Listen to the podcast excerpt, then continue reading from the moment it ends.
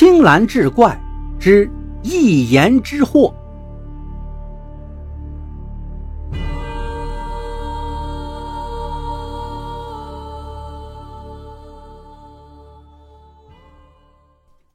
书接上文，嘉庆一听，恍然大悟：“你是说，如今的药丸里没了那味药引子，对于体弱之人，反倒就成了毒药？”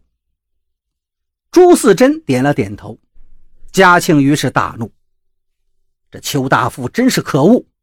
你去问他，那味药引子到底是什么？他为何不加入药丸之中？”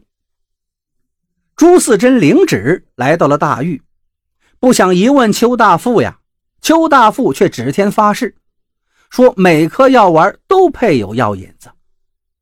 朱四珍看他也不像撒谎，就问道：“药引子到底是什么呀？”邱大富此时身陷囹圄，不说也不成了。大人，其实说穿了也没什么，这药引子呀，就是桂花酒。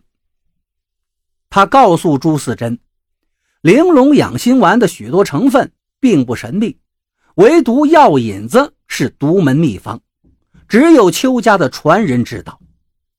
每年中秋时节，邱家就会秘密购买一批上等的桂花酒，储存在酒窖里，等制作药丸的时候，再打开酒坛子，把酒倒进特制的一个大铜壶里头，用炭火温热之后。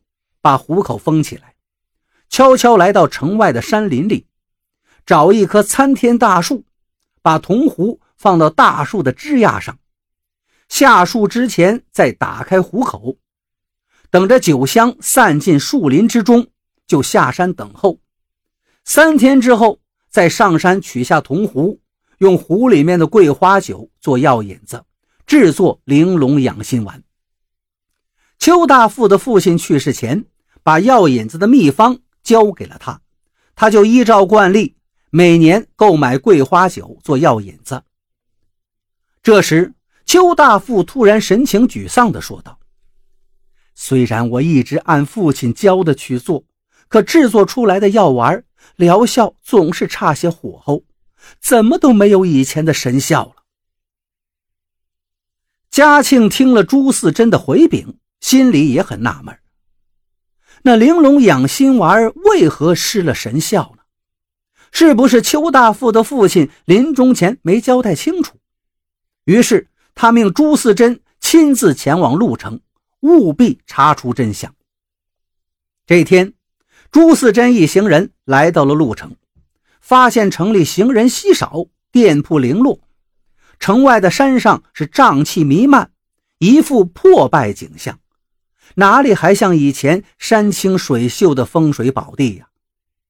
朱四珍心中疑惑：短短数年，这鹿城怎么变成了这般鬼模样？在秋字堂里，朱四珍日夜翻看邱家所藏的药方，也尝试用桂花酒制作药丸，可做出来的药丸跟邱大富做的一样，没什么神效。几个月过去了。药丸失效的真相依旧是扑朔迷离。这天，朱四珍拿着那张制作药引子的秘方，眉头紧锁，苦思不解。